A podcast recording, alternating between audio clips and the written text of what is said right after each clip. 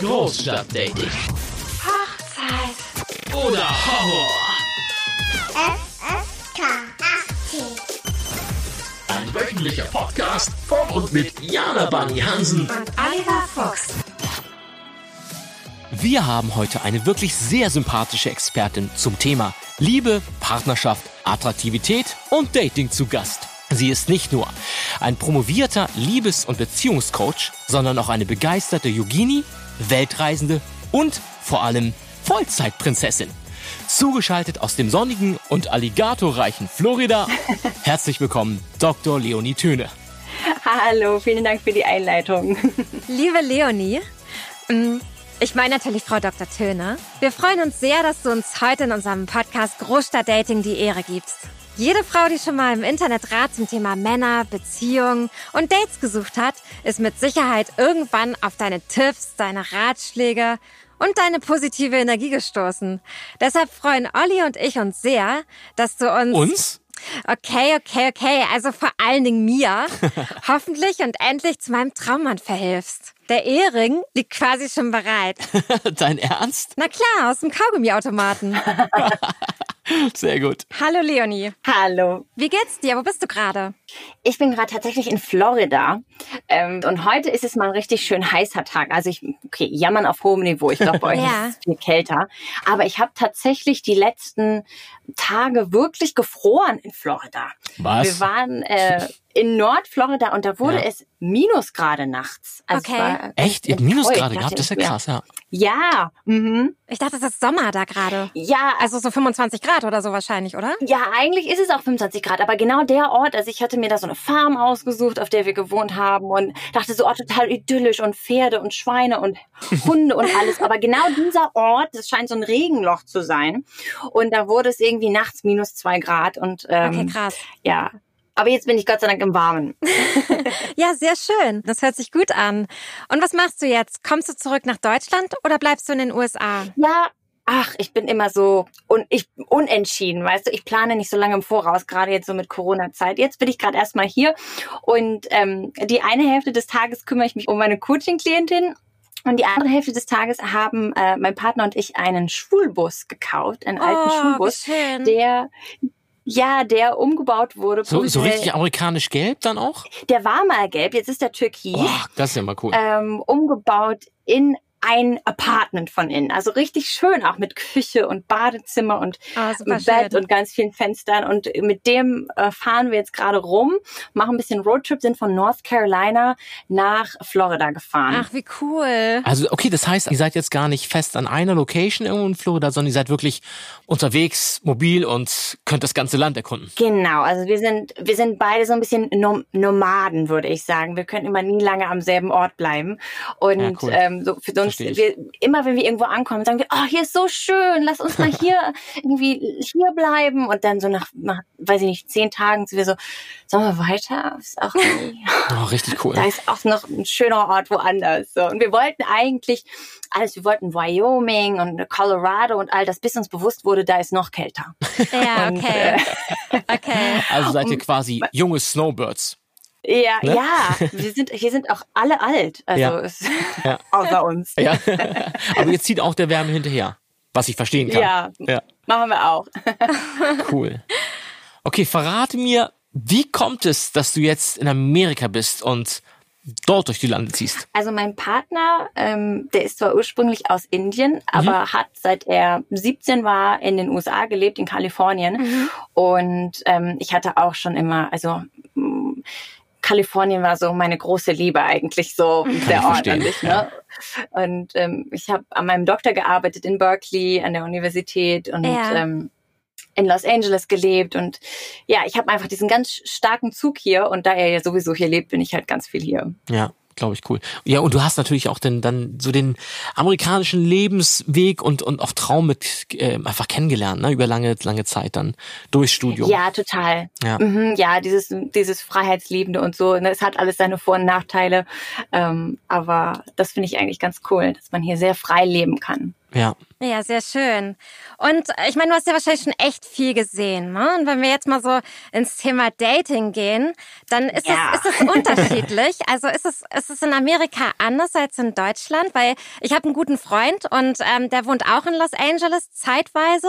Wohnt auch in, also ist jetzt gerade aktuell in Mexiko und er sagt zum Beispiel, ähm, Tinder geht da total. Also was hier in Deutschland so gar nicht klappt bei ihm. Also in Hamburg ist es, sagt er, ist, ähm, klappt das bei ihm nicht so gut. Er ist halb Franzose und ähm, er sagte so, sobald er in Los Angeles ist, ähm, passiert da ganz viel und in Mexiko auch. Und ähm, also kannst du das sagen, dass es da einen Unterschied gibt zwischen ähm, den einzelnen Ländern und ähm, ja den Dating-Vorlieben Ja, total. Also Leidenschaften? ja, also die USA hat eine ganz andere Datingkultur als Deutschland. ja. Ähm, was ich eigentlich damals, als ich hier ähm, studiert habe, total angenehm fand. Also hier Ja. sind sehr viele Dinge so reglementiert, also einfach so kulturell, dass man das weiß. Okay, ähm, es gibt die Datingphase, da trifft Ja. man mehrere Männer als Frau. Ja, Ne? okay. Also es ist nicht so, man sagt, ich habe jetzt einen gedatet, jetzt ähm, verfolge ich den mal, sondern du hast auf jeden Fall triffst mehrere und der Mann trifft auch mehrere. Und man ist am Anfang noch nicht committed zum Partner. Das wissen aber beide. Und dann gibt's, ich stecke jetzt nicht mehr so Okay. tief in den äh, Amerikanern drin, aber ähm, Mhm. dann gibt's Reglementierungen für, okay, das macht man so beim ersten Date und das macht man beim zweiten Date und so wird man abgeholt und so wird man nach Hause gebracht. Und das, Okay. Das kann man einfach vom anderen erwarten, so, ne? Und Ja. irgendwann, okay, irgendwann committet man dann sich beim Daten sagt, okay, jetzt daten wir nur noch uns. Ja. Und das ist eine Stufe weiter. Und dann sollte auch relativ schnell eigentlich, ähm, ja, besonders wenn du so in konservativeren Gegenden bist, äh, der Heiratsantrag kommen. Ah, okay. okay. Besonders wenn Genau, du im wenn der- Bible-Welt bist. Ja, auch im Bible. Belt, das ist nochmal anders. Da, ähm, da hast du ja Courtship. Und Courtship ist ja nochmal ein anderes Modell, ähm, so ein bisschen wie arrangierte Ehe, Ja. ähm, wo man halt sagt, okay, der Junge fragt die Eltern des Mädchens, ähm, darf ich deine Tochter daten, sozusagen Courtship. Und je nachdem, wie stark ähm, religiös die dann verhaftet sind oder wie die Familie das persönlich entschieden hat, gibt's dann da auch Regeln, okay, Ja. Händchen halten ist erlaubt, aber kein Küssen. Ne? Und Okay. ähm, natürlich kein Sex vor der Ehe und so. Mhm. Bis man dann irgendwann, der Mann entscheidet, okay, jetzt ist der Zeitpunkt, äh, wo ich um die Hand anhalte und dann führt das in die Ehe. Genau, und das auch im Idealfall wirklich bei den Eltern, also so richtig oldschool, ne? Ja, mhm. Also so haben wir das auf jeden Fall zwei Studienfreunde, die wirklich im tiefsten Bible Belt geboren und äh, aufgewachsen sind, erzählt. Mhm. Ja, oder in der Church natürlich. Ne? Ja. Also Ah ja, ja, in, stimmt. In den Indien ist es ja noch mal ein bisschen anders. Mhm. Also wenn wir jetzt über durch die ganze Welt reisen wollen, also in Indien Mhm. ist ja noch viel ähm, arrangierte Ehe vorherrschen, wo wir als Deutscher immer so denken, um Gottes Willen, da, äh, die armen Frauen. Aber ähm, was vielmehr so ist, dass Ja. die Familien gemeinsam mit den Kindern entscheiden, so wer der Richtige dafür ist und Mhm. so. Also man hat da so ein ganz anderes Bild als Mhm. Deutscher, als wenn man dann wirklich dorthin Mhm. geht und Okay. sich das anschaut. Ich war mal auf einer indischen Hochzeit. Ähm, es war eineinhalb Wochen lang. Okay. Großartig, ich liebe. Das war echt so, okay, das gibt immer noch. Also es war total lustig, weil ähm, ich war, es gibt so ein in, ähm, in Hamburg in der Nähe von der Reeperbahn gibt es ein wirklich, oder gab es inzwischen nicht mehr, ähm, ein super indisches Restaurant. Und ähm, war mit einer sehr guten Freundin und dessen äh, und deren Bruder da. Ähm, und die kommen beide auch aus Indien. Und die haben uns dann original wir haben uns super verstanden da und der hat ähm, gesagt, wir heiraten, also die deutsche Frau und, und der, der Inder, ähm, die beide haben das Restaurant schon ewig gehabt, haben nur gesagt, ja, wir wollen jetzt auch nach indischen Ritual heiraten, kommt doch. Und ich gesagt, ja, das ist also beim Essen gewesen so. Und dann war es wirklich, ähm, wir haben dann Nummern ausgetauscht und so und wir haben dann wirklich äh, von denen eine Einladung bekommen zur Hochzeit nach Indien. Und dachten, echt, wie crazy schlecht. ist das denn? Oh, wow. Genau, cool. und ähm, ich war, also ich war dann äh, beruflich sowieso in A also ne, Asien ist schon sehr groß, aber ich war in Asien und die, ähm, die anderen beiden, ähm, Jana und, und äh, ihr Bruder nicht. Und ich dachte, naja, gut, ob ich jetzt da aus so einem kleinen Bogen fliege, der Flug war echt, ging auch, waren, glaube ich, irgendwie so 400, 500 Euro. Und ich dachte, naja, vielleicht meinen die es echt ernst. Hab nochmal noch mal per E-Mail geschrieben, so, ja, oh, komm. Bin ich hin, bin dann wirklich original hin und war dann, wurde abgeholt vom Flughafen. Ähm, und es war eine, also das war die unglaublichste Hochzeit, die ich jemals miterleben durfte. Ich bin auch total dankbar für dieses vorstellen. Erlebnis. Es war in Goa. Ähm, und Ah, schön. das Mhm. war, es war krass, weil die Leute haben gefeiert, getanzt und also verrückte Oh, Sachen. Ich habe auch, cool. ich habe auch Sachen gegessen, die also Geschmacksdinge, wo ich dachte, okay, was was ist es? Das kennst du dann ja, wenn du da warst. Also Ja, wo man ja. von von von Minze, also Fleisch mit Minze und irgendwelchen Anis-Sachen, wo ich oder auch die, wo man Mhm. im Kopf sagen würde, es würde gar nicht zusammenpassen. Das war total verrückt und Ja. zwar ähm, und oh, ich erzähle es, weil auf dieser Hochzeit, das hat mir dann der Vater der äh, Braut später äh, ähm, äh, erzählt, dass auf diesen Hochzeiten ganz, ganz oft, die deshalb so groß und so lang sind, weil da die nächsten Hochzeiten angebahnt werden. Von den, zwischen den Familien. Hast du das, hast du Ja. sowas auch mal mitbekommen?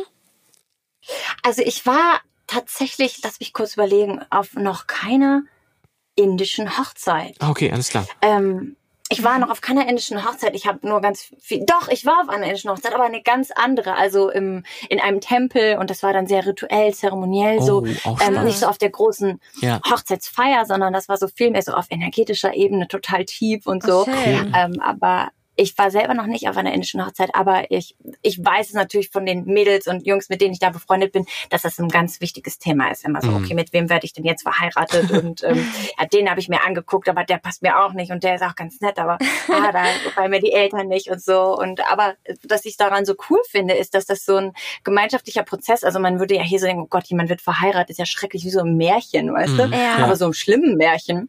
Während das für die so ähm, etwas ist, was die auch super finden, die so, oh Gott sei Dank, ich habe nicht diese Bürde, ähm, Ah, da okay. durch dieses Dating durchzugehen. Ähm, äh, und meine Eltern kennen mich sowieso, also Familienverbund ist in Indien auch ganz, ganz eng und stark. Man lebt auch viel länger zu Hause. Meine Eltern wollen sowieso das Beste für mich. Ähm, die werden schon den richtigen finden. Ah, okay, sehr spannend. Aber so cool, dass du so eine indische Hochzeit erlebt hast. Da hast du, hast du schon einen Vorsprung vor mir. Ja, das war, war wirklich, also es war echt Zufall und ich dachte halt, na, ich bin jetzt, ich war in, ähm, na, in Bangkok und dachte, na gut, das ist schon noch ein paar Meter, aber ich hatte einfach noch Zeit und ich so, ja, das, das hab ich, ich habe es noch nie erlebt sowas und ich fand es einfach spannend. Ich dachte, der Gedanke, ähm, äh, nimmst du einfach mal so eine Einladung an, weil es ist ja, das kennt man ja auch so, man wird ja ganz oft zu irgendwelchen Sachen eingeladen. Ja, Mensch, wenn du mal da bist, komm ich besuchen.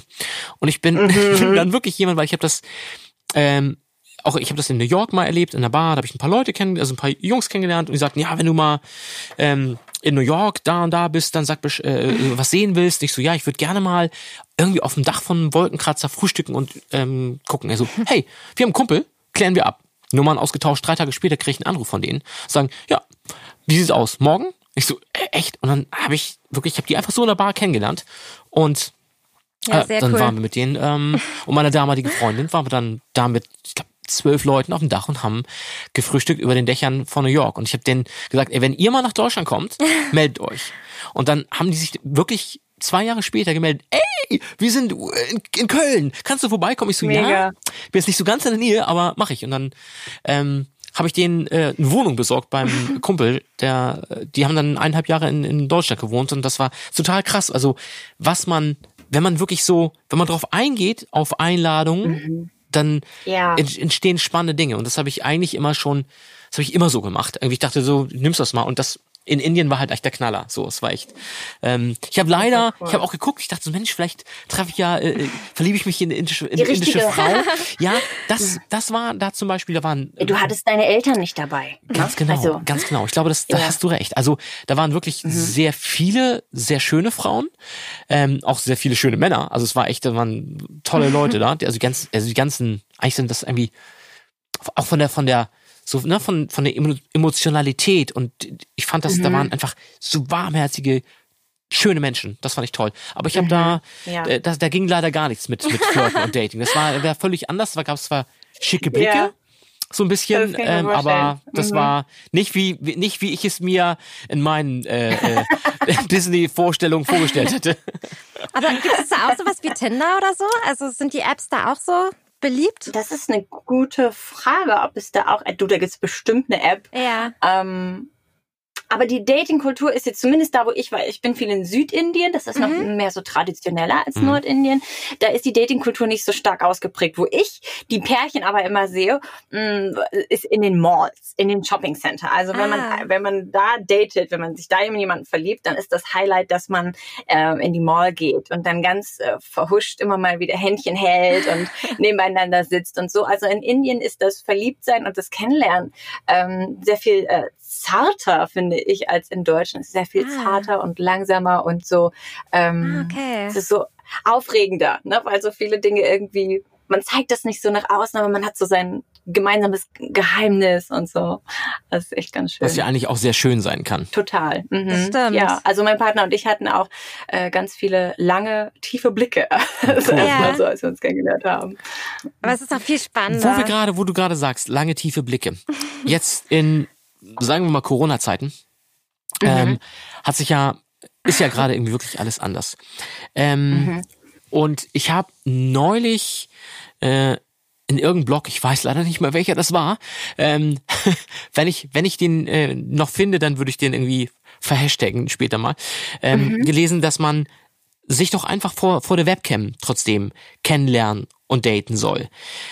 Was, was würdest du sagen? Kann man sich auch online und über Webcam, gibt es da die Möglichkeit die, mit der Liebe auf den ersten Blick? Ist das möglich? Mm, Ja, also ich meine, Kennenlernen läuft ja viel auf unbewusster Ebene ab. Ne? Also ganz Ja. viele Sachen sind ja so Geruch, ähm, Körperchemie, sowas selbst wie ähm, Atemrhythmus. Das nehmen wir alles wahr vom anderen. Ne? Wie ähm, die, die Hauttextur ist, wie die, die Haare auf unserem Körper zu Berge stehen quasi. Ja. Kleine, kleinste Bewegung, wie unsere atmet. All sowas wird kommuniziert, ohne dass wir merken, dass wir es kommunizieren. Wir denken oft so, oh, Mimik und Gestik, aber es sind noch viel mehr so kleine Dinge. Und ähm, da fallen natürlich viele sensorische Wahrnehmungen weg, wenn, wenn wir halt Videochat machen. Ne? Also Mhm. es ist quasi einfach nur noch in 2D ähm, und audiovisuell können wir dann quasi hören. Aber Ja. es ist auch ähm, kein Problem, sage ich mal so, wenn irgendwann ein echtes Treffen folgt. Ne? Ja. Also es ist ein bisschen so, als wären wir quasi, obwohl wir Videochat haben, obwohl wir technologisch auf dem neuesten Stand sind, sind wir Außer, jetzt gerade außer in den Schulen in Deutschland, aber ansonsten ja, sind wir am Start. Ich meine, so, also die, die Menschen in der westlichen Welt haben ja gerade Internet, so das ja, meine ich. ja, auf jeden Fall, ja Aber klar, trotzdem- 100 Pro. Durch Corona sind wir quasi in die Vergangenheit katapultiert worden, wie als man noch Briefe schreiben musste, ne? wie als man sich per Telefon noch angerufen hat. Klar, man sieht sich jetzt ja. auch, Ja. ähm, aber es, es fällt einfach so dieser per persönliche Faktor weg. Das ist auch möglich, Mhm. aber es ist nicht so, es ist nicht so unmittelbar. Und ich sag immer, ähm, man, man soll keine Brieffreundschaften anfangen. Also auch über Tinder Ja. und über diese Ja. Apps. Das ist eigentlich für mich nur so ein, so ein, so ein Startpunkt, Das wo man stimmt. sagt, ah, okay, du bist interessant, lass uns mal im echten Leben treffen oder lass uns wenigstens mal telefonieren, dass ich deine Stimme höre, so. Ja. Ich sag immer, ähm, und da würde ich gerne mal deine Meinung zu hören. Also ich habe mich zweimal richtig krass verliebt in meinem Leben. Und da war das so, ohne dass ich den vorher, also ähm, bevor ich mit ihm geredet habe, wusste ich das schon. Also meine Seele wusste das schon. Und ich sag immer, die Seele, also in den zwei Malen war das so, bei den beiden Beispielen. Ähm, und das war auch wirklich äh, zwei meiner großen Lieben in meinem Leben. Ähm, die kam rein und meine Seele wusste schon, okay, ähm, wir haben eine ganz krasse Verbindung. Und ähm, deswegen sage ich immer, die Seele weiß es schon vorher als der Kopf. Ich weiß nicht, wie ähm, siehst du das? Also um, unterschiedliche Dinge. Also einmal, Ja. was ist, was passiert, wenn wir uns verlieben? Wenn wir uns verlieben, für uns ist das ja immer so unmittelbar, so puff. Für uns Ja. passiert es einfach so. Ja. Ne? So, wir sehen jemanden, so wie du jetzt zum Beispiel da deinen, deinen vielleicht Seelenpartner gesehen hast und dachtest, wow, das ist es jetzt in der Sekunde. Aber ähm, Tatsache ist, dass davor schon ganz viele Dinge in uns passieren. Mhm. Und zwar, dass unser System die richtigen Voraussetzungen schafft für Verliebtheit. Okay. Auf mentaler Ebene, auf emotionaler Ebene, auf äh, energetischer Ebene und auf physischer Ebene. Das ist so wie so ein, eine Art Uhrwerk, was Ja. zusammenspielt und Ja. was auf, in unserem System die richtigen Voraussetzungen für Verliebtheit schafft. Und warum macht das System das? Weil Fortpflanzung. ne? Das System möchte gerne, dass wir Babys bekommen. Und deswegen schafft es erstmal diese Voraussetzungen. Und dann ähm, wenn das dann, ich würde sagen, da jemand ist, der ein passendes Puzzlestück zu dir ist, dann knallt's für dich sozusagen. Du, Ja. äh, du nimmst es dann in dem Moment als dieses unmittelbare, extreme like, Verliebtheitsgefühl auf den ersten Blick wahr. Mhm. Aber da sind schon ganz viele Sachen ähm, im Voraus passiert. Ja. Mit der Seelenverbindung, du, ich rede immer gerne über Sachen, wo ich ähm, sage, du, das, das, da habe ich einen Erfahrungswert, das kann ich Ja. erfahren. So, Ja. das ist so ein bisschen schwierig, aber ich weiß, Sadhguru sagt, unsere Seele braucht sozusagen kein Soulmate. Unsere Seele ist eigentlich schon vollkommen, ne? Ja. Und unser Körper braucht einen Mate, unser Geist braucht einen Mate, unsere Emotionen, unser mentales Konstrukt, unsere Persönlichkeit sucht nach einem Mate, aber unsere Seele ist schon vollkommen. Aber ich kann das absolut nachvollziehen, was du da experience, dass man manchmal einfach sagt, ich fühle mich gerade auf allen Ebenen zu dieser Person hingezogen. Ich habe einfach diese Gewissheit, diese Ja. Person ist es. Ja. Mhm. Total spannend, was du sagst. Also, ähm, wo du, wo du sagst, ähm, wann, wann kommt der Punkt, wo man Mann oder vor allen Dingen auch Frau weiß, dass das Gegenüber die oder der Richtige ist? Mhm. Kann man das sagen? Gibt es irgendwie einen Punkt, wo man weiß, ah, Ja, the one, so, ne? Genau, der der absolut. eine, der richtige. absolut, absolut. Ähm, danach suchen wir ja alle irgendwo so. Und was impliziert, impliziert diese Frage eigentlich, ist so eine Suche nach Sicherheit. Mhm. Nach, oh, ähm, wie kann ich sicher sein, dass das der Richtige für mich ist, Ja. dass ich nicht den Falschen gewählt habe und da draußen vielleicht noch jemand wartet, Genau, der ja. der Richtige für mich Ja. wäre. Ja. Aber das, das Verrückte ist, ähm, obwohl unser so System nach Sicherheit sucht, ne, weil wir wollen ja immer überleben gerne, Mhm. ähm, im Leben gibt es keine absolute Sicherheit. Das einzig sichere ist das der Tod. Also das einzig sichere ist, dass wir irgendwann sterben. Ansonsten, Ja, leider. ansonsten ist eigentlich alles unsicher, aber nicht in, auf eine unangenehme Weise, sondern ähm, alles ist unglaublich viele Möglichkeiten. Ja. Und du kannst dein Gegenüber, du kannst einen Menschen zum absolut Richtigen für dich machen oder zum absolut Falschen. Das, Mhm. das liegt komplett in deiner Hand, mm, in dem, wie du über den anderen denkst, in dem, welche Emotionen du generierst, in dem, wie du den anderen anschaust, so, ähm, was du dir selber sozusagen erzählst. Ja. Okay, das ist spannend. Da kannst du dir quasi selber erzählen, das ist der absolut Falsche für mich, aber du kannst auch selbst komplett davon überzeugt sein, das ist der absolut Richtige für mich. Und Mhm. ich denke immer, je bewusster und je glücklicher du bist, Ja. umso eher hast du eine Chance zu erkennen, ob der der Richtige ist. Ja. Also zum Beispiel, wenn du super glücklich bist, dann Mhm. wirst du einfach nicht emotional abhängig von dem. Ganz wichtig. Weil emotional abhängig wirst du nur, wenn da draußen etwas ist oder jemand ist, der den Schlüssel zu deinem Glück hat. Und dann, Mhm. der hat das Bonbon zum Glück. Und du musst immer wieder dahin und musst dir dieses Bonbon abholen, ja? Mhm. Das ist emotionale Abhängigkeit. Ja. Und wenn du aber selber sagst, ja, ja ich bin die Candy Factory, ich bin hier in die Süßigkeitenfabrik, ich habe hier alle Bonbons in der Hand und ich entscheide, ob ich glücklich bin oder nicht, dann musst du dir nicht immer von deinem Freund den Lolli abholen. Und sofort gibt es keine emotionale Abhängigkeit mehr. Und das andere, was ein Mann ganz schnell zu einem falschen Mann macht, ist auf der anderen Seite ja ähm, Unbewusstheit. Also wenn du ganz bewusst in dir bist, dann triffst du Entscheidungen selber. Dann Ja. bestimmst du den Kurs deines Lebens, anstatt ferngesteuert aus deinen alten Mustern rauszuhandeln, weil wir ja ganz oft aus alten Mustern heraus handeln, Mhm. in, vor allen Dingen auch in Beziehungen mit anderen Menschen und ähm, Das stimmt. wenn wir bewusster werden, dann sind wir kein Roboter mehr und dann Mhm. wird unser Gegenüber ganz schnell für uns zum Richtigen, weil er muss uns nicht mehr glücklich machen und wir handeln nicht aus Mustern heraus, sondern aus einer bewussten Entscheidung. Okay, der hat jetzt gesagt, du bist dick. Jetzt, Mhm. wie gehe ich jetzt damit um? Wenn ich jetzt die Sprache nicht mehr. verstehen würde, wenn ich jetzt die Sprache nicht verstehen würde, wenn ich jetzt nicht wüsste, der hätte, äh, was der gesagt hat, wenn ich denken würde, das Wort du bist dick würde bedeuten, du bist so schön oder die, die Sonne scheint, Mhm. dann, dann wüsste ich gar nicht, was, dann wäre ich nicht angegriffen. Ja, also Mhm. ich gebe der Situation die Bedeutung und sage, oh, das ist ganz, ganz schlimm. Und wenn ich bewusst bin, kann ich in dem Moment sagen, okay, wie möchte ich denn mich jetzt gerade fühlen? Wie möchte ich denn gerne gerade reagieren? Mhm. Und so liegt es quasi in deiner Hand. Ist es der richtige oder ist es der falsche für mich? Also es hängt ganz viel von dir ab. Ja, auf jeden Fall. Ähm, was rätst du deinen Klienten, die ähm, sich vielleicht nicht so attraktiv fühlen, die noch nicht so angekommen sind? Wobei ich sagen muss, ich glaube, man ist nie zu 100 Prozent bei sich angekommen. Man ist die ganze Zeit am Arbeiten im Leben. Was rätst du deinen Klienten, ähm, wenn sie einfach nicht in dieser Vollkommenheit der Seele sind? Nenne ich es jetzt Mhm. mal. Du meinst, wenn sie quasi nicht diesen, diesen Zugang haben zu ihrer Candy Factory und Genau. nicht wissen, wie sie sich selber glücklich machen Ich mag sollen. das Wort Candy Factory. Das werde ich mir jetzt merken. Das ist natürlich ein, ein großes Feld und da gibt's ganz viele ähm, Wege, auf denen du das machen kannst. Und das ist auch immer Klar, ja. der Hauptbestandteil sozusagen eigentlich mein, meines Coachings. Aber ähm, Ja, ist eine Riesenfrage. Aber ich ähm, glaube, was ja, was einfaches oder was, was ganz Zentrales ist, zu verstehen, ähm, die Eigenverantwortung, die du hast, mhm. über, darüber, wie du dich fühlst, darüber, was du denkst, darüber, wie du dein Leben lebst. Ähm, also wir sind ganz oft fallen wir in sowas rein, wo wir sagen, ähm, das ist mir zugestoßen, der hat mir das angetan, die Situation macht mich kaputt, dieser Mensch macht mich kaputt, das Ja. macht mich kaputt und vergessen unsere unsere Macht, die wir eigentlich haben, darüber, ähm, wie wir uns fühlen.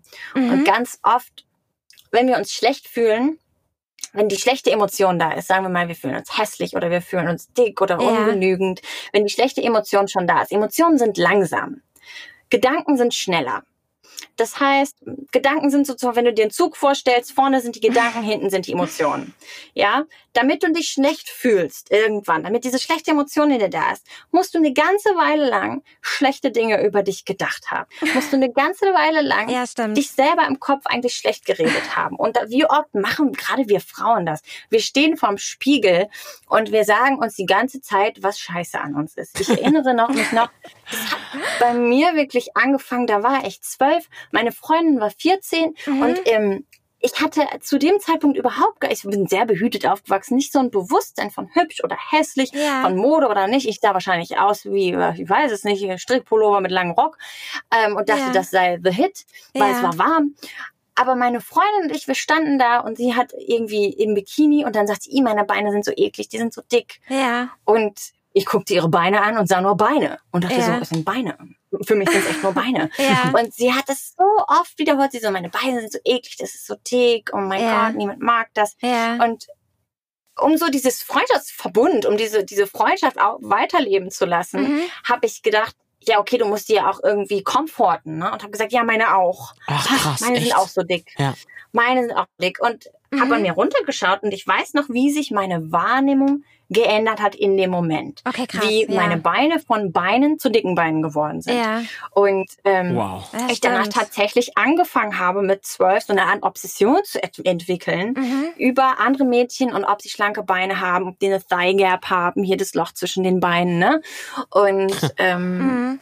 aber ich konnte wahrnehmen, wie mein, wie vorher diese Gedanken nicht existiert haben in meinem Ja. Kopf. Dicke Beine, dünne Beine, Ich eklige Beine. Finde das total spannend, was du sagst.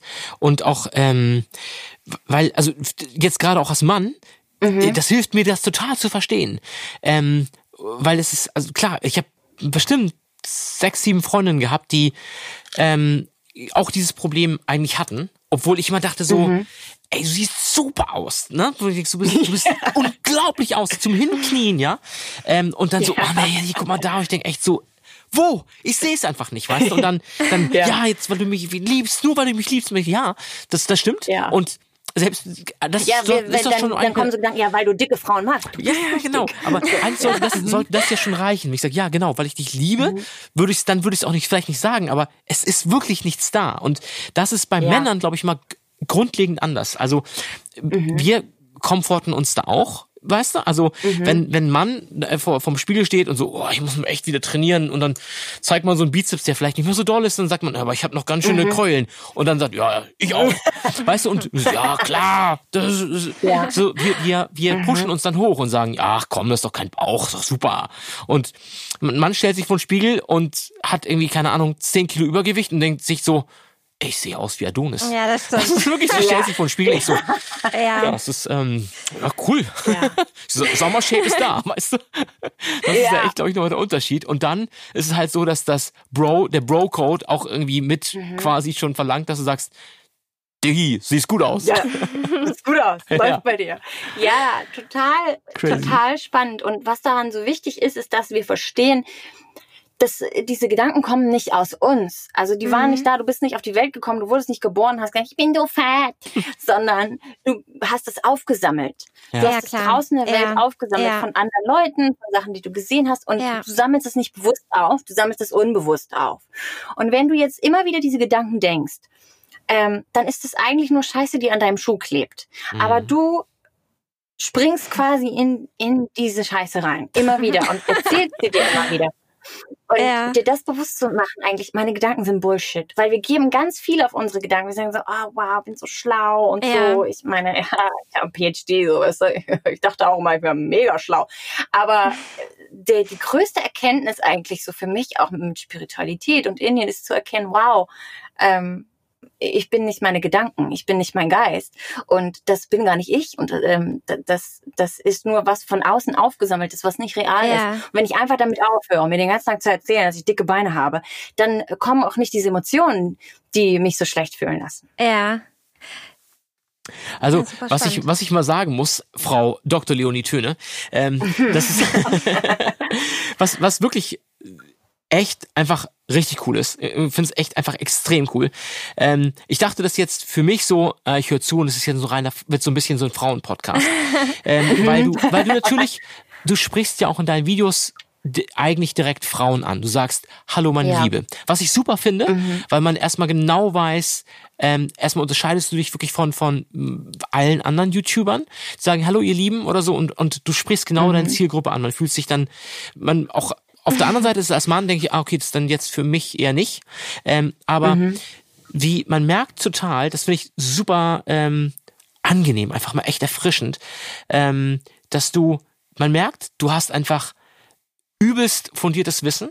Du, man, du bist wirklich äh, bild, da wirklich äh, so gebildet, dass man dir einfach gerne zuhört und du schaffst es, die Informationen so leicht und verständlich rüberzubringen, dass es einfach Spaß macht zuzuhören und dass es total leicht verständlich ist. Ich glaube, das macht wahrscheinlich auch dein, deine, äh, deine große Zuhörerschaft aus oder so. Äh, das ist ja nein, das so gerne, sehr gerne und das ist ähm, es ist wirklich erfrischend. Ne? Also ich weiß es so, weil ich habe in der Familie habe ich zwei, drei Doktor, äh, zwei Doktoren und oh, es ist dann manchmal, jetzt kommt ja auch Weihnachten, da werden wir uns wahrscheinlich nicht sehen, aber ähm, wir werden uns auf jeden Fall chatten, aber so in den letzten äh, 20, 30 Jahren ähm, ist es manchmal so ein bisschen, man hat das Gefühl, man wird so belehrt, auch in Dingen, die man eigentlich jetzt gar nicht, wo man gar nicht belehrt werden will, selbst wenn man fragt, ja.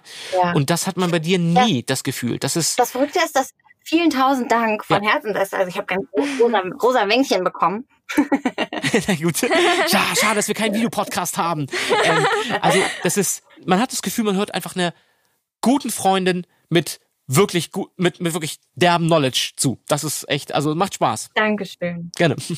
Dankeschön. Also ich, ich finde es halt immer so witzig. Viele Leute glauben, ähm, wenn man intelligent ist, dann kann man einfache Dinge ganz schwierig erzählen und ganz schwierig erklären. Und das ist ja auch so, ne, wenn man so äh, auf der Weihnachtsfeier ist und dann sagt man, ja, ich kann das gar nicht. Also hm, der Quotient von bla bla bla. Und du packst in mega viele Worte, die niemand kennt.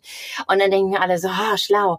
Aber die Tatsache ist ja eigentlich, dass das Intelligenz ja bedeutet, du hast so einen schwierigen Sachverhalt verstanden, so doll verstanden, dass du den jetzt einem Dreijährigen erklären kannst. Weil Mhm. sonst hast du ja selber gar Ja. nicht verstanden, Ja, wovon ja. du redest. Guter Punkt. Also vielen Dank. Ich Gerne. fühle mich ähm, sehr ähm, gestreichelt. vielen, vielen Dank. Leonie, was mich mal interessieren würde, ähm, du hast ja Soziologie studiert und was Mhm. glaubst du, wie das in Zukunft, ähm, ob sich in Zukunft das Dating ändern wird oder ähm, was ähm, Meinst du jetzt ist durch da, Corona, oder? Ja, was Mhm. ist da deine Theorie? Also, wenn ich mir so meine Klienten angucke, würde Ja. ich ehrlich gesagt sagen, im Kern nicht. Okay. Schau, erst haben wir alle gejammert, das Internet gibt uns zu viele Möglichkeiten. Ja. Jetzt jammern wir alle, Corona Das nimmt stimmt. uns unsere Möglichkeiten weg, schränkt uns ein. Was jetzt durch Corona ja gekommen ist im Dating, ist eigentlich nur eine weitere Hürde. Mhm. Die Hürde heißt, ich kann dir nicht sofort nahe kommen.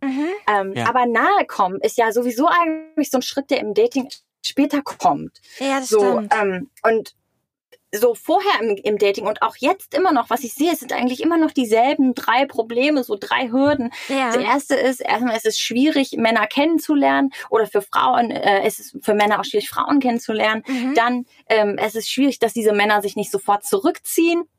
Und dann, ähm, wenn man die Beziehung begonnen hat, ist es schwierig, dass die Beziehung hält. Ja, weil so nach Mhm. der Anfangsphase, wenn die erste Verliebtheit wieder weggeht. Ja. Und ähm, Oh ja. ich kann da mal ein bisschen drauf, ja, ein bisschen drauf eingehen. Also Männer kennenzulernen, warum ist das schwer? Viele Leute sagen, ja, gesellschaftlich mit dem Internet und dann eben jetzt mit Corona. Ich sehe das immer gerne so gar nicht so gesellschaftlich, sondern ich gucke mir eher so meinen Radius von Möglichkeiten an. Und Studien zeigen, 80 Prozent der Frauen lernen ihren Partner im persönlichen Umfeld kennen. Ja, okay. Und die Frauen, mit denen ich viel arbeite, sind oft sehr busy, sehr beschäftigt und für die ist es deswegen schwer, weil die keine Gelegenheit haben. Also müssen wir an der Stelle erstmal Gelegenheit schaffen. Entweder online oder offline. Mhm. Und dann gibt es zwei weitere Hürden an der Stelle direkt. Dass man Ja. sagt, wie wird denn der richtige Mann auf mich aufmerksam? Mhm. Und auf der anderen Seite auch, wie verliebe ich mich denn in den richtigen? Weil oftmals sind wir von Mustern gesteuert und wie oft verlieben wir uns in den falschen und wie oft hast du schon bei Freundinnen das vielleicht gesehen, die haben denselben Typen, aber der hat einen anderen Namen und du denkst, oh mein Gott, kommt wieder so einer. Stimmt. Ne? Weil wir, Stimmt. weil wir Ja. uns einfach in- nicht in den richtigen verlieben Ja. oder der Richtige sich nicht in uns verliebt. Mhm. Und dann zu der Hürde kann ich auch ein bisschen erzählen, vielleicht wie man die überwinden kann. Also zu schauen, wie machen wir den Richtigen auf uns aufmerksam? Und da kommt genau das rein, was du gerade gesagt hast, mit den Frauen, wo wir denken, oh, ich bin nicht attraktiv, ich bin nicht genug. Ja. Und das ist so witzig, weil im Dating kommt es so wenig eigentlich darauf an, au- auf diese äh, Schönheitsideale, die man so Mhm. kennt. Ja? Okay. Mhm. Attraktivität, Anziehungskraft läuft unterbewusst ab. Über Ausstrahlung, über Energie, über Körperchemie. Ja. Was eigentlich wichtig ist, ist nicht, wie schmal ist die Taille, wie sagen sind die Beine, Das sondern dass Mhm. wenn, dass wenn der Mann dich sieht in seinem Kopf, dass er dich in die richtige Kiste einsortiert. Dass er, stell dir vor, ein Mann sieht ganz viele Frauen den ganzen Tag Mhm. über, ja? Und alle diese Frauen sind Steine in seinem Kopf. Und jetzt gibt's aber irgendwann diese eine Frau, die er sieht, das ist kein Stein, sondern das ist ein Diamant. Und die, die glitzert und funkelt so aus den anderen Steinen heraus. Und da denkt er, mein Gott, die ist es. Da muss ich jetzt alles in Bewegung setzen, um die zu bekommen. Und was kannst du an dir selbst arbeiten, an deinem Inneren, vielleicht später auch an deinem Äußeren, aber eigentlich eher an deinem Inneren, dass du dieser Diamant bist. Und zwar nicht mit Mhm. billigen Tricks, sondern indem du dein authentisches Ich lebst. Ja. Und dann, wenn da schon die richtigen, jetzt kommen sie in Scharen, jetzt werden Mhm. sie alle auf dich aufmerksam, weil du bist ja der Diamant. Mhm. Wenn die dann auf dich aufmerksam gemacht werden, wie, wie verliebst du dich in den richtigen? Oftmals handeln wir wie aus einer Art Computerprogramm raus, so wie ferngesteuert. Ja. Und das haben wir genauso wie diese Glaubenssätze über die Zeit aufgesammelt. Und das läuft jetzt aber die ganze Zeit unbewusst ab. Und dieses Programm, das musst du finden Mhm. und dann anfangen, das aufzulösen und dann dein eigenes Programm designen. Was möchtest du eigentlich gerne? Und das neue Programm, das wird dann dein Unterbewusstsein lenken in Richtung des richtigen Mannes. Also gar nicht so zu sagen, oh, er muss groß sein und er muss so Mhm. und so viel Einkommen haben, sondern dass du sagst, okay, wie schaue ich, dass ich meine Muster auflöse, mein eigenes Programm designe und Mhm. dann führt mich das automatisch in die Arme des Richtigen. Da kannst du sagen, zu deinem Seelenpartner oder zu The One, Mhm. wie auch immer du das nennen möchtest sozusagen. Und weil du dann ja schon der Diamant bist, wirst du dann so unwiderstehlich für den sein, dass es dann auch funkt zwischen euch beiden. Genau, also es sind und dann- dieselben. Und dann aber auch, dann, dann das auch glauben. Wenn, wenn der Mann Mhm. dir sagt, ich finde dich, keine Ahnung, ich finde, dass du wirklich, dass du wunderbare Augen hast, dass du gut riechst, dass du, äh, keine Mhm. Ahnung, eine tolle Stimme hast, das glauben. Männer sagen das meistens wirklich nur, weil sie das auch so sehen. Das ist, ähm, Stimmt, ja. und also ich, Mhm. ich habe es auch ein paar Mal gehabt, dass ich erstmal, dass ich gefragt wurde, findest du es, dass ich zu dick bin? Und das fand ich Mhm. natürlich nie. Also selbst wenn, selbst wenn man jetzt quasi nach der Norm, ne, wenn man so geht, nach Tabelle und Ja. sagt, okay, bei 1,68 Meter muss, sollte man so und so viel wiegen, okay, sechs oder zwölf Kilo drüber, das ist mir dann ja Wurst. Ja, das ist, ich liebe ja den Menschen und ich liebe jetzt nicht den Ja. Po. Also ich habe mich noch nie in meinem Leben in einen Arsch oder in Möpse verliebt. Um es ganz hart zu sagen, ja. Das ist, das Ja. ist zwar alles toll und ein wichtiges Asset, Ja. aber es ist nicht das, was die Liebe ausmacht, was die Liebe Ja. ist. Ne? Das ist ähm, schon jetzt, Absolut. ich wollte dich auch gar nicht unterbrechen, aber es war, lag mir so gerade die ganze Zeit auf der Zunge, wo ich denke, Nein. das ist so, finde ich so wichtig, dass, ähm, oder auch Schminke, ich finde es überhaupt nicht wichtig. Also ich glaube, so als Mann, man mag einfach gerne, wenn, wenn die Frau sich wohlfühlt in sich, ist der Ja. Mann eigentlich happy. So, Ja. das ist so, was ich sagen kann, auch so die Total, Erfahrung das ist so schön, dass du das sagst, weil ich das immer wieder ähm, in, in meinen, also ich coache ja Frauen Mhm. und dann fragen mich die Frauen immer wieder und ähm, also ich coache momentan vorrangig zwei Arten von Frauen, Frauen in unglücklichen Beziehungen, die kurz vor der Trennung stehen oder sich gerade getrennt haben oder Frauen, die schon lange Single sind und sich ähm, den richtigen Partner auf Augenhöhe wünschen. Und die Frauen in den schwierigen Beziehungen, die auf der Kippe stehen, die ko- fragen immer wieder, aber Leonie, wie soll das denn funktionieren, dein Coaching? Du holst ja nicht den Mann. So, und der Problem, das Problem ist ja der Mann. Und dann sage ich immer wieder, nein, das Problem ist nicht der andere. Da, das ist genau dein Problem. So, weil das Problem ist nicht der andere, sondern wenn du dich veränderst, dann wird sich dein Umfeld verändern. Das klingt so klischee, aber es ist einfach die Wahrheit, so wie du es gerade ganz einfach gesagt hast. Wenn du dich wohlfühlst, wenn die Frau sich wohlfühlt, dann fühlt der Mann sich auch wohl. Du bist doch viel lieber in der Gegenwart einer entspannten Frau, Oh in ja. sich ruhenden Frau, sich selbst Ja, Frau, glücklichen Frau, die, wenn sie dich sieht, sagt, was war denn heute ein schönes Unternehmen, anstatt die dich ankeift und sagt, schon wieder hast du das nicht gemacht, schon wieder hast du, warum, warum machst du es denn nicht? Und außerdem findest du, dass ich dick bin und ich fühle mich hier immer, gebe ich mehr als du, als ich bekomme. So, ähm, da willst doch als Mann viel lieber zu der Frau hin, die sagt, Mensch, mir geht's heute so gut, was können wir denn Schönes zusammen erleben? Auf jeden Fall. Leonie, ich, ich, äh, ich muss dich fragen, wie kommt es, dass du nur Frauen coacht? Weil, also, also allein was ich jetzt aus diesen 50 Minuten bisher mitnehme, ist, das hilft mir total, also zwei Sachen, wo, was totale Aha-Momente für mich jetzt schon waren. Ähm, es hilft total, manchmal die Gedanken von einer Frau zu verstehen und nachzuvollziehen. Also ich könnte mir total, also ich könnte mir wirklich vorstellen, dass, dass du auch gerade Männern unheimlich weiterhelfen könntest, die, die Gedankenwelt einer Frau so aufzuschlüsseln, weil es ist oft so, M- Männer auch, also ich nehme mich da nicht aus, also das ist mal, über Gefühle zu sprechen, ist nicht leicht. Ich habe da auch manchmal Schwierigkeiten, äh, Sachen zu sagen, mich zu öffnen, gar nicht, weil ich mich nicht traue, sondern weil ich das manchmal einfach, weil wir Männer oft einfach damit auch erzogen wurden, ähm, da redest du gar nicht drüber. Ne? Und Ja. manchmal, es gibt im Englischen gibt's diesen äh, Satz, äh, äh, if you don't yell, how can I tell? Das finde ich ganz gut. Also wenn du nicht darüber sprichst oder nicht, nicht Ja. darüber schreist oder kommunizierst, dann kann ich es nicht erahnen. Es ist halt oft so, Ja, ich weiß, ich habe so viele Klientinnen, die sagen, ich wüsste, ich würde aber mir gerne wünschen, dass er das von sich aus weiß. Ja, genau. Und dass er erahnt, was ich will und genau das tut. Ich so, okay, also dafür musst du jetzt zu einer Wahrsagerin gehen in einer Voodoo-Gruppe, äh, der eben Gedankenübertragung, Telepathie macht. Das biete ich nicht an. aber wir können daran arbeiten, wie du das kommunizierst, was du möchtest. So. äh, ja, cool. Ja. Also ich habe mich auf Frauen konzentriert. Ich habe tatsächlich auch am Anfang äh, ganz viel Männer gecoacht, weil ähm, die so gesagt haben wie du, die haben meinen Kanal geschaut und haben da gesagt, du, ich würde mich aber lieber von dir beraten lassen als von den Männern. Und ähm, für mich war es einfach so, also ich wurde als Kind sehr viel gemobbt und ach, ich war auch nicht wirklich das Mädchen, was beliebt war und ähm, die, wo die Jungs äh, hinterhergerannt wären. Und ich hätte mir so eine Freundin, eine Schwester gewünscht, jemanden, der Mhm. mir in der Situation hilft, wo ich sagen kann, oh, die kann ich fragen. Ähm, meine Mama, die hat mich sehr spät bekommen und war schon in so einem ganz anderen Lebensabschnitt drin Mhm. als ich und war jetzt auch nicht so der Dating-Coach, ne? Und das heißt, ich hätte mir einfach gerne jemanden gewünscht, eine, eine andere Frau, zu der ich kommen kann und die weiß, was in mir vorgeht, die dasselbe durchgemacht hat wie ich und ähm, die mir, die mich aber da, da rausziehen kann, die mir da raushelfen kann. Wobei dich das ja wahrscheinlich auch dazu gemacht hat, ne? Und dich so stark gemacht hat.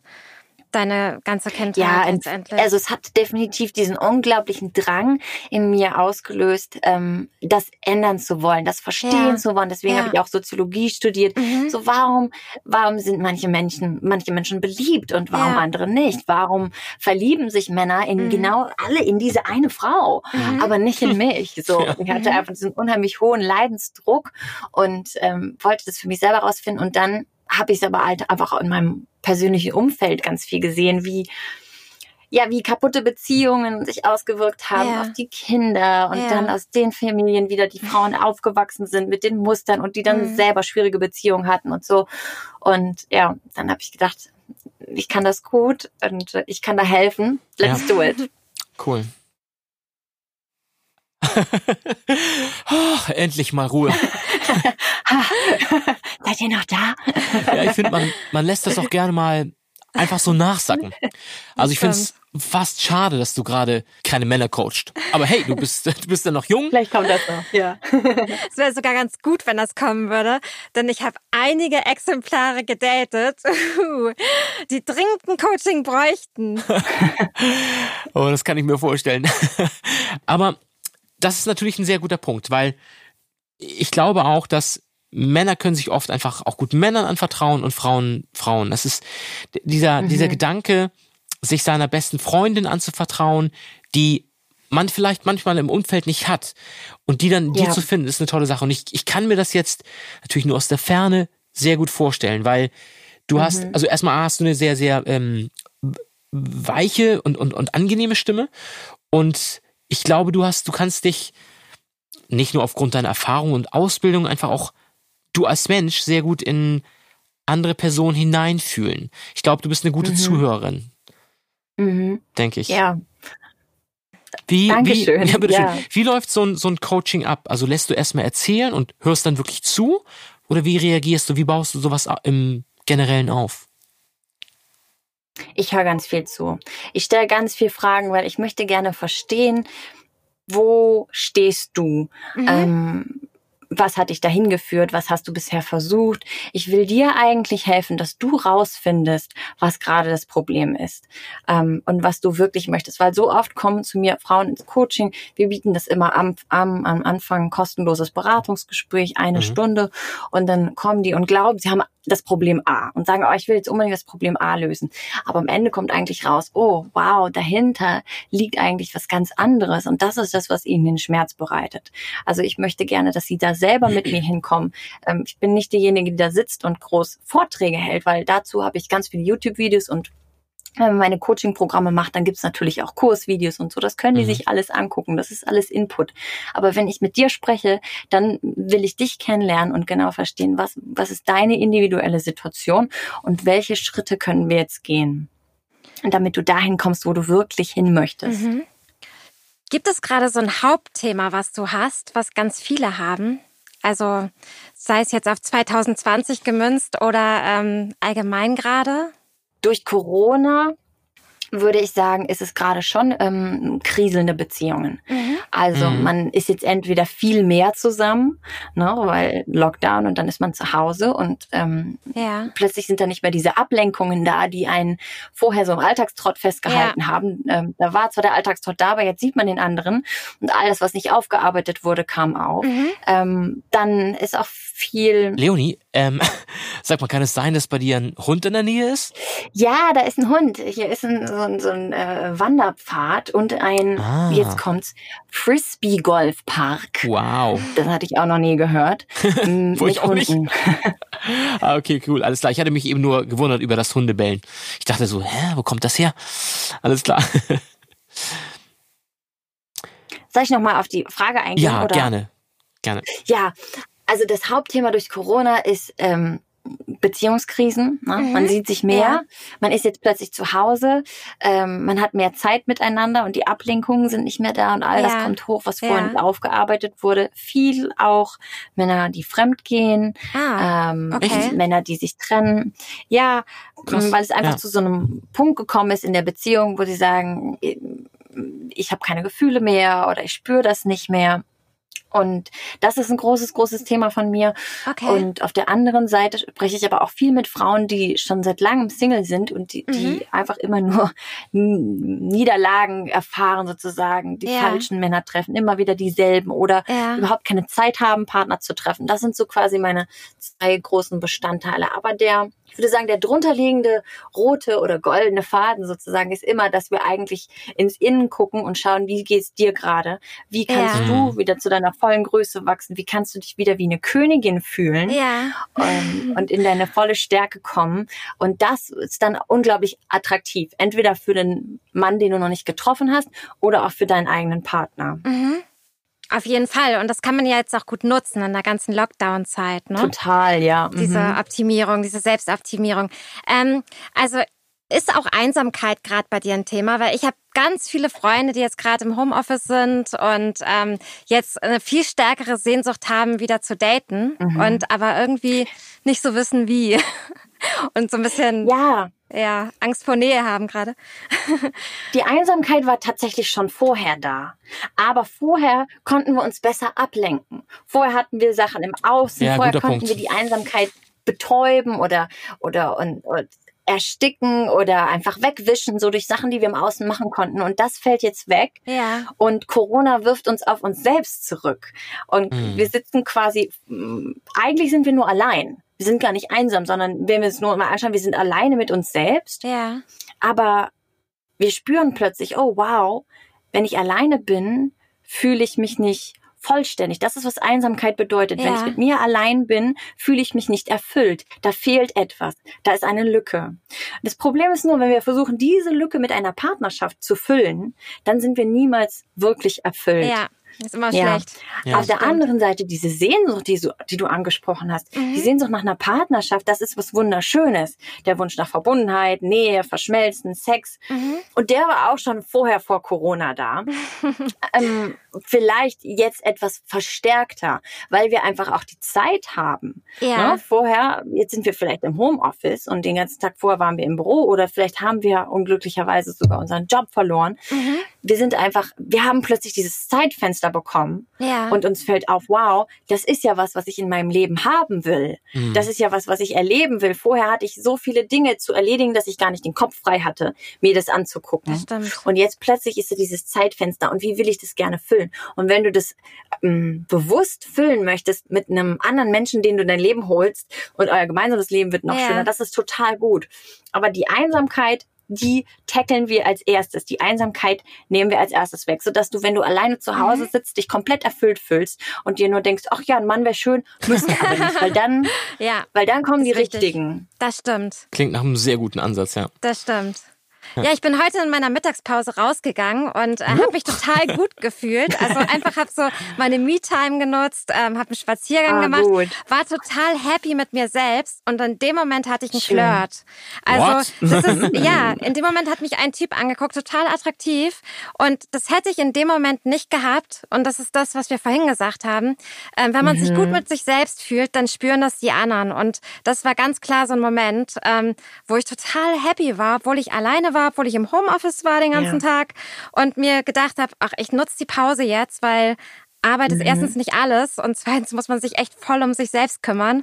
Und deswegen Total. ist es auch total schön, wenn man halt eben sagt, okay, ähm, wir nutzen diesen Lockdown jetzt auch für Selbstoptimierung. Absolut, ja. Ähm, denn es ist ja, es ist, man kann es ja auf der einen Seite kann man sagen, oh nein, alles ganz schlimm. Oder Genau, auf der anderen Seite kann man genau. sagen, was kann ich da jetzt rausziehen? Wie kann ich das als, als eine Chance sehen, um zu wachsen? Total, total.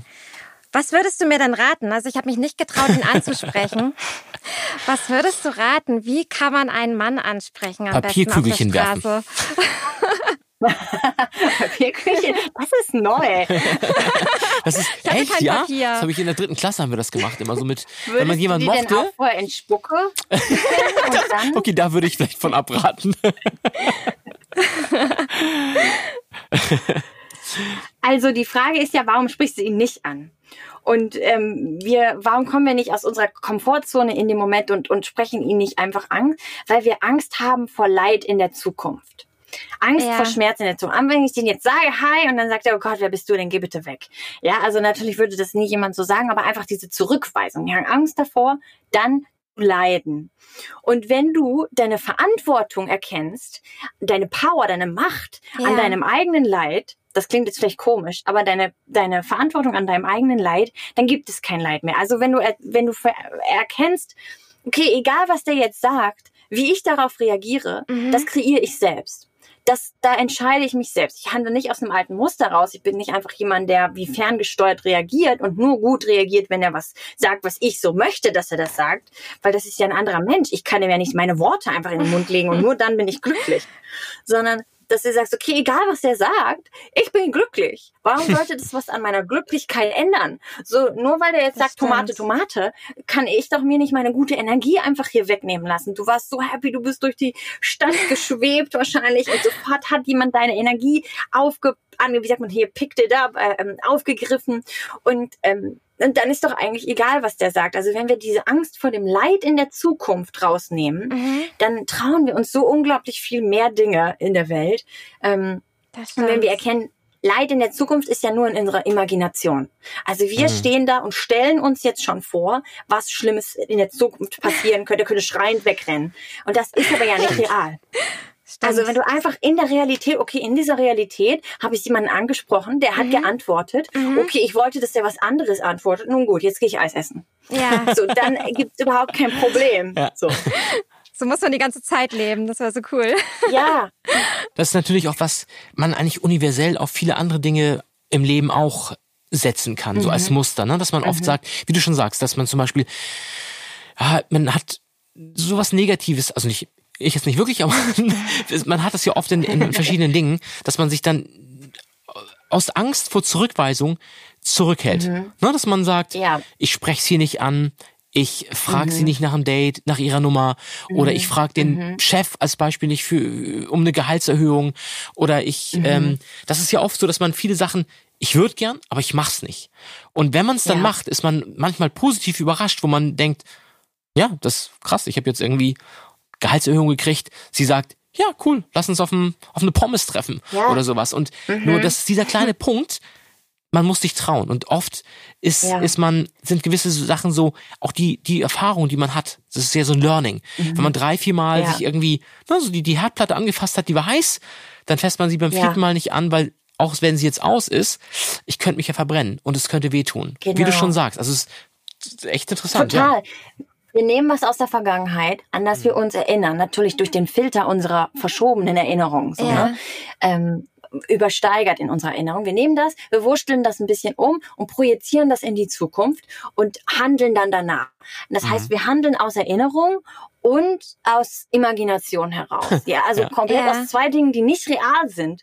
Und real ist einfach nur, du bist da, der ist da, der lächelt, lächelt dich Mhm. an und jetzt kann ich darauf reagieren, wie ich möchte. Und, Ja. und was er sagt, da gibt's Millionen von offenen Möglichkeiten Mhm. in dieser Welt. Und ich ähm, bin sehr früh in Kontakt gekommen mit Tod. In meiner Mhm. Familie sind unglaublich viele Leute gestorben. Also meine Mama hat mich Oh. ja ganz spät bekommen und Mhm. irgendwie alle waren schon alt. Und Mhm. ich weiß auch nicht warum, aber immer hatten die dieses Ding, dass, ja, wir bringen mal Leonie ins Hospiz, die heitert die dann auf. Oder, ja, äh, schau mal, ähm, wir haben auch, nehmen Sie mal mit zu jeder Beerdigung. So. Mhm. Und ähm, deswegen hatte Ja, ich total viele Begegnungen mit Tod, schon seitdem ich klein war. Und meine Mutter war auch immer schon sehr, sehr krank. Mein Vater ist auch vor ein paar Jahren verstorben. Das heißt, für mich ist Sterblichkeit sehr real. Für mich ist es einfach sehr real, dass ich sterben werde. Ich weiß ja nicht wann, aber ich werde definitiv sterben. Viele Leute denken, die anderen Leute sterben, nicht sie Stimmt, ja. und handeln so, als würden sie nicht irgendwann sterben. Aber Mhm. wenn du dir das ganz klar machst, wenn ich das auf YouTube sage, sage mal alle, hast du Krebs? Nee, ich habe keinen Krebs. Äh, mir geht's super. Ja, ähm, aber ich habe es mir einfach nur, warum muss man denn krank sein, um sich das bewusst zu machen? Nicht auf so eine gruselige Art und Weise und sagt, oh nein, ich werde sterben, es ist so schlimm, sondern einfach so, oh ja, stimmt, ich sterbe ja irgendwann. Warte mal, was wollte ich denn erleben? Bef Mhm. ne? Was, wenn ich dann, warum nicht heute machen? Morgen könnte es ja pass sein, Ja. dass irgendwas passiert. Ja. Niemand wünscht sich das. Aber wenn du diesen Aspekt noch mit drin hast, triffst du ganz andere Entscheidungen. Ja. Mhm. Und Dann du, schreist du auch ja. nicht unbedingt deinen Partner an, weil Ja. dann überlegst du dir, möchte ich denn Ja. jetzt heute glücklich sein und mit dem einen schönen Abend haben? Oder ist es jetzt ganz wichtig, dass ich den anschreie heute Abend, weil ich Recht haben will und ihm auch irgendwie zeigen will, dass ich verletzt bin und eben möchte, dass er auch Mhm. leidet? Und wenn du dir denkst, hm, was, wenn ich morgen sterben würde, dann würde ich lieber heute Abend mit dem Lasagne essen. Ja. Was total, was ich als Kind gesehen habe bei meinen Großeltern, das fand ich immer total schön. Das hat mich auch nachhaltig total krass geprägt. Ist, ähm, die haben, die haben halt noch den Krieg miterlebt. Äh, so mit allen äh, Facetten, leider. Und die haben halt Wow. ganz, ganz viel erzählt. So, ich war, ich war noch sehr klein und die waren sehr, sehr Mhm. alt. Und die haben sich, das habe ich immer bewundert. Und danach bin ich natürlich, ich habe das irgendwann festgestellt, so, ich bin eigentlich auf der Suche nach so einer Beziehung. Ne? Die haben, mein, mein Großvater, die haben sich nach, oh, ich weiß gar nicht, mein Vater, Großvater war, glaube ich, 87 und, und meine Oma ähm, 78 ungefähr. Und die haben nach wirklich ihr, ihr ganzes Leben zusammen verbracht. Und die haben trotzdem noch jeden Tag miteinander geflirtet und geschäkert und Spaß gemacht. Die haben gelacht. also ich, so, cool. ein, ein, so eine Story, die mich irgendwie so mein Leben lang so ganz, ganz krass begleitet hat. Irgendwie zwar so als ähm, ähm, mein Großvater, wir hatten damals so ein Reihenhaus mit, mit drei Etagen. Und ähm, die hatten neben, also mein Großvater hatte sein Arbeitszimmer da und, und meine Großmutter ihr, ihr Arbeitszimmer, die hat gemalt. Und dann ist er runter, ist immer noch mal rein, hat gefragt, ähm, Spätzchen, brauchst du noch was? Und so, ja, bring mir bitte Wasser mit. Ach, Hat er gefragt, ja, wie viel? Und sagt sie, ich habe sehr, sehr, ich könnte so viel trinken wie ein Pferd. Dann ist er runter und hat wirklich ein, ein 10 Liter Eimer voll mit Wasser gemacht. Hat natürlich trotzdem ein Glas gehabt und ähm, war so ein, so ein kleines Sideboard auf dem Flur. Das Glas da hingestellt und hat dann meine, meine Großmutter diesen riesen Eimer, 10 oder 15 Liter hingestellt und sagt, hier mein Schatz. Und sie hat, äh, haben sich, äh, haben sich einfach kaputt gelacht. So, und dann hat, kam er um die Ecke natürlich mit dem schicken Kristallglas mit Wasser. Und also so total crazy. Der hat jedes Wochenende, also jedes Wochenende in deren gemeinsamen Leben ihr am Wochenende eine, eine Rose geschenkt. Jedes Oh, Wochenende. schön. Ist natürlich so ein bisschen kitschig, aber damals war das noch irgendwie anders und ähm, Total schön. und hat, hat, und das krasseste war, er hat ihr immer einen Apfel mitgebracht oder eine Orange. Das habe ich nicht verstanden, bis sie dann irgendwann sagt, naja, im Krieg gab's das nicht. Und ähm, Ah. wo er dann Sachen und er hat dann ähm, auch äh, ja in oft in den im Obst was versteckt in der Schale oder so.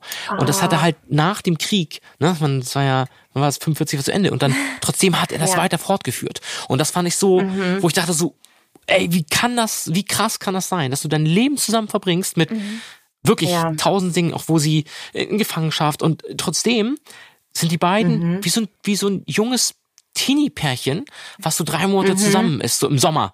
Ja, wo man denkt, das habe ich, fand ich immer, ähm, ja, echt unglaublich. Ist ja auch spannend für die Zeit. Das hört sich ja auch so nach Augenhöhe und Respekt an. Ne? Das Mhm. finde ich total interessant. Total. Ja. Total schön. Ich hatte so, ich hatte so ein bisschen ähnliche Großeltern. Ich musste gerade total Ja? schmunzeln. Mein, mein Opa und meine Oma, die haben auch immer geschäkert und dann hat er immer mal, ich habe das als Kind dann gesehen, seine Hand auf ihren Popo gelegt und Ach, hat cool. ihr, immer wenn wir ein, einkaufen gegangen sind, da waren die auch schon super alt. Die sind auch beide, also meine Oma ist irgendwie 100 geworden, glaube ich. Wow, cool. Und ähm, äh, dann immer, wenn wir einkaufen waren, hat er gesagt, ja, ich muss für Schätzilein noch Rosen holen und so. und äh, für mich ähm, Biene Maya, Orangensaft.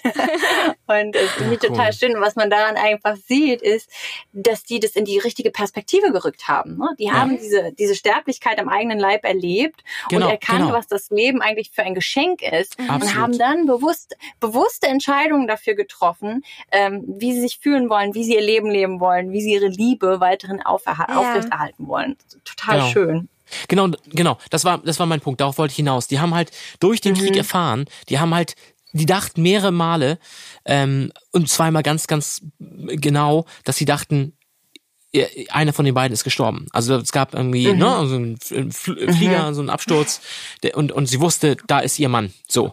Und Mhm. das sind auch äh, wohl jetzt ganz, ganz ne, klar, krass, als Großeltern erzählen das vom Krieg, haben die dann ja auch immer erzählt. Ähm, und das Kind fand ich das auch total spannend. Ich habe einfach da gerne zugehört. Also jetzt nicht wegen des Kriegs, wegen meiner Großeltern.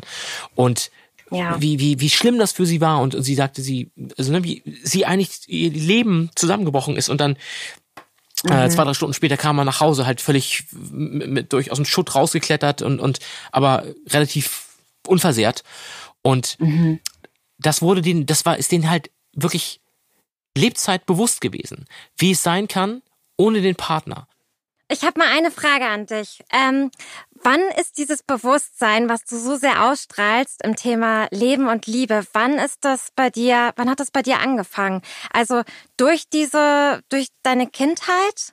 ähm, also du hast ja jetzt schon ein bisschen erzählt durch das Mobbing und ähm, durch ähm, die unterschiedlichen ähm, Erfahrungen mit Tod.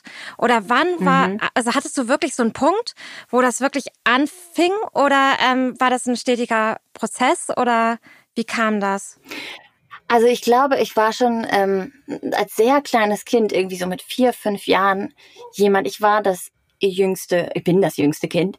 Ähm, meine Brüder sind zehn und zwölf Jahre älter als ich und bin sehr behütet aufgewachsen. Aber ich hatte echt schon so Aha-Momente, wo ich irgendwie mit vier, fünf da saß und ich weiß immer, mein einer Bruder, wenn meine Eltern sich gestritten haben, war immer auf der Seite von Mama und der andere war immer auf der Seite von Papa und war immer auch überzeugt, der andere ist völlig bekloppt und ähm, Mama hat recht, Papa, Papa ist doof und Papa hat recht, Mama ist doof.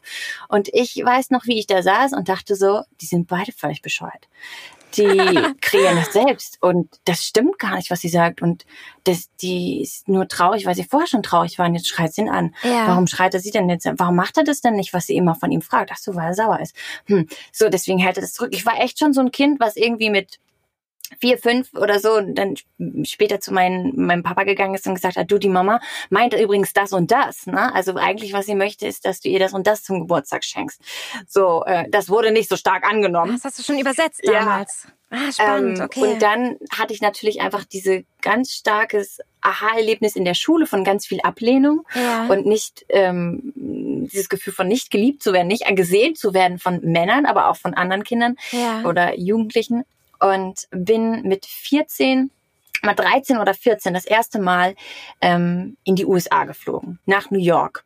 Und wollte eigentlich, ich war dann schon in der 10. Klasse, weil ich Klassen übersprungen hatte, Ja. Hashtag Nerd, ähm, und wollte eigentlich ein Jahr da bleiben. War aber erstmal so im Austausch da und das war für mich unglaublich krass, weil Mhm. Ich war in diesem starken Familienverbund aufgewachsen und wir als Familie funktionierten einfach sehr gut. Und da gab es so Ansichten über die Welt. Die Welt ist so, die ist nicht so. Ja. Dieser Mensch ist so, der ist nicht so. Das da draußen ist so und so. Das waren ja nicht so schlimme Sachen, aber einfach nur so, man isst keine Nudeln mit Tomaten. Weißt du, das ist Ja, so ja, einfaches ja, das Das macht man einfach nicht. Mhm. Nur komische Leute essen das. Mhm. So, das ist einfach nicht richtig und das ist auch nicht lecker und auch nicht schön. Ja. Und das war für uns alle in der Familie so cool, weil wir haben uns alle so, wir waren alle derselben Meinung, weißt du? Und dann Mhm. saß man alle so zusammen und so, so ist die Welt. Ja, Mörs ist der beste Ort auf der Welt. Äh, Und dann ähm, kommt New York. Die anderen Orte müssen wir gar nicht anschauen. Und ähm, dann war ich in New York und dann äh, da hat sich für mich das so wie so Fenster in meinem Kopf, die sich aufgetan haben, wo ich realisiert habe, also vorher haben die mir alle gesagt, äh, das ist alles doof da. Und dann kam ich dahin und dachte so, das ist gar nicht doof. Das Ja. ist total gut. Mhm. Also meine Gla ganzen Glaubenssätze waren so erschüttert. Das war so hart für mich, als drei, dieser Zwiespalt jeden Tag mit meinen Eltern zu telefonieren, die gesagt Ja. haben, das ist alles schlecht und das macht man nicht und das ist auch nicht schön. Aber selbst zu erleben und zu sagen, doch, das ist alles schön und das ist auch, auch sehr angenehm und alle hier machen das auch gerne und ich selber sehe das auch so. und ich war mit meinem großen Bruder da und der fand das auch schön da, aber der ist, der hat quasi das das alte Mindset sozusagen behalten. Er hat gesagt, ach, das ist schön, aber nichts für mich. Und ich habe gedacht, wow, this is the place to be. So, ne? Ähm, Und als ich dann wieder zurückgekommen bin, hatte sich ganz viel in mir getan, weil ich realisiert habe, ach, das ist ja nur meine Wahrnehmung von der Welt, das ist ja nicht die Realität. Mhm. Mhm. Ja, es für jeden hat es immer eine an- andere Bedeutung, andere Sichtweise. Ne? Jeder empfindet Sachen, Dinge anders. Total crazy. Und was ich noch hinzufügen würde, ähm, ich bin dann ja vor zwei Jahren für ein Jahr lang nach Indien gegangen, habe im Ashram gelebt und das war echt so mein erster Kontakt mit Spiritualität. Also vorher war ich dann wirklich ganz so in der Welt der Wissenschaft verhaftet, ne? in der Welt der Logik und habe Mhm. quasi all diese Fragen, die ich hatte, versucht durch Wissenschaft zu lösen. Mhm. Und dann bin ich in Kontakt gekommen mit Yoga, Meditation, Spiritualität, all dem. Und das hat nochmal ganz viel an mir geändert. Also ich würde sagen, ähm, abgesehen von dem ganzen Wissen, was ich gesammelt habe, habe ich mich als Mensch einfach total verändert. Also die Mhm. Leonie, die ich jetzt bin, ist komplett jemand anderes als die Leonie von vor zwei Jahren. Okay. ja gut, man macht ja okay. automatisch eine Entwicklung durch. Und sowas ist auch ja nochmal ein Turning Point fürs, fürs Leben. Ne? Das ist neue Mhm. Eindrücke. Das erfordert aber auch die Möglichkeit, dass man offen ist und, und Ja. Dinge Mhm. sieht und wahrnimmt und zulässt. Das ist Ja. auch immer eine, ähm, eine Sache von Mut. Also ich habe Mhm. verrückterweise kenne ich das, also ne, ich komme so ein bisschen in der Nähe aus, dem, aus vom Dorf und meine Erfahrung ist, dass die Fra dass Frauen im Verhältnis, also mehr Frauen im Verhältnis mutiger sind als Männer oft. Dass die manchmal sich, jedenfalls heutzutage, so raus in die Welt trauen und auch schauen und, und s- gewisse, ja, neue Wege beschreiten. Und viele Männer oft, nee, ich bleib jetzt hier. So, so habe ich es gelernt, so habe ich es kennengelernt und dabei bleibe ich. Also natürlich kann man das nie alles pauschalisieren. Ist jetzt nur meine persönliche Erfahrung, die ich gemacht habe. Und es fand ich immer interessant, weil, wenn ich so überlege, wer damals in meiner Klasse war und wir hatten irgendwann mal ein Klassentreffen und dass ganz, ganz viele von den Jungs, ne, waren ja, wir waren ja als Jungs damals, die haben wirklich, die wohnen alle noch zum Teil jetzt dann halt irgendwie auf dem Grundstück der Eltern in dem Haus oder in dem Dorf noch oder in der Stadt. Und viele von den Mädels sind hinaus in die Welt, die dann auch, also eine ähm, damalige Klassenkameradin, die lebt jetzt in New York und ist, hat einen ganz spannenden Beruf und hat ganz, ganz, ganz viel gemacht und also viele von den Frauen, das ist ähm, ja klar, ne? Ist ja auch ein bisschen noch so kulturell, ne? So, der Sohn bleibt auf dem Hof, die Ja, Tochter ja, heiratet und zieht aus, ne? ja, das so, kann auch sein. ja. Hast du recht, genau. Ja, heute haben wir das Glück, dass wir eben äh, nicht in solchen Verhältnissen leben. Absolut. Aber wir müssen ja nicht dürfer sein als die letzte äh, Generation. Wir können ja so bewusst und so klug sein, einfach zu sagen, ah, okay, ich muss jetzt nicht tatsächlich in einer Situation sein, wo mein Leben bedroht ist oder das meines Partners. Aber ich kann trotzdem jeden Moment mich entscheiden, so zu handeln, ähm, als wäre es mir eben ganz wichtig, diesen Ja. Menschen in meinem Leben zu haben. Und was ich da Ja. auch ganz wichtig finde, ist, ich sage meinen Klientinnen immer, du bist in dieser Beziehung für dich.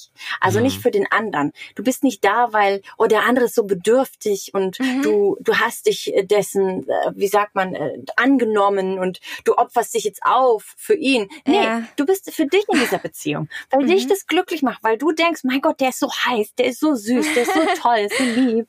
Den will ich gerne in meinem Leben haben, nicht den anderen. Ja. Und deswegen bist du da für dich und, und, und ähm, wenn du mit der Perspektive an die Sache rangehst, kommst du nicht so in dieses Mindset rein, wo du sagst, ähm, der muss das für mich machen, ich brauche das von ihm und das will ich auch noch, dass er das macht. Dann hörst du auf, die, hier sagt man Happiness, squeezing happiness out of the other, die, die, die, die versuchst du nicht mehr das Glück aus dem anderen rauszuquetschen, Mhm. sondern kreierst das Glück in dir und weißt, ah, Ja. ich bin für mich in dieser Beziehung. Ja. Wow, Leonie, eigentlich ähm, würde ich sagen, sind das so schöne Schlussworte für unseren Podcast. Also besser werden wir es auf gar keinen Fall sagen können. Und ich glaube, also ich glaube nicht nur ich, sondern ganz, ganz viele Hörer werden viel aus diesem Podcast mitnehmen. Es hat total Spaß gemacht, dir zuzuhören und deinen Ausführungen. Eine Frage habe ich aber noch. Okay. Wir sind ja der Großstadt-Dating-Comedy-Podcast. Ähm, es war wirklich sehr unterhaltsam mit dir. Aber hast du noch einen lustigen Schwank aus deiner Dating-Jugend, aus irgendeiner lustigen Begebenheit, wo du sagen kannst, huh, so konnte es auch mal laufen. Irgendwas. Hast du da was Oh ja. für uns Mhm. parat? Ja, habe ich. Ich äh, erinnere mich gerade, weil ich glaube, vorhin ha- hast du erzählt, dass du auf ein Hochhaus geklettert bist oder so, ne? Äh, ja, mit dem Und- Fahrstuhl sind wir raufgefahren. Also wir sind da nur, haben Ah, gefrühstückt okay. da.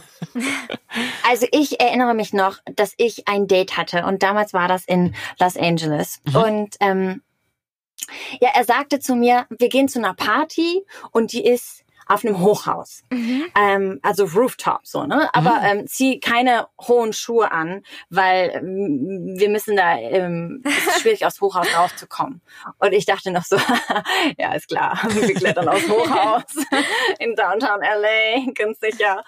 Und habe den Rat nicht befolgt und habe High Heels angezogen, ein kurzes Kleid und kam dann dort zu diesem Haus und ich weiß gar nicht, ich hoffe, das hört jetzt kein Amerikaner und das ist bestimmt illegal, was wir gemacht haben. 100 Pro. Das hat, das hat so ein, das hat so ein Sign, so ein Zeichen oben drauf, Gaylord.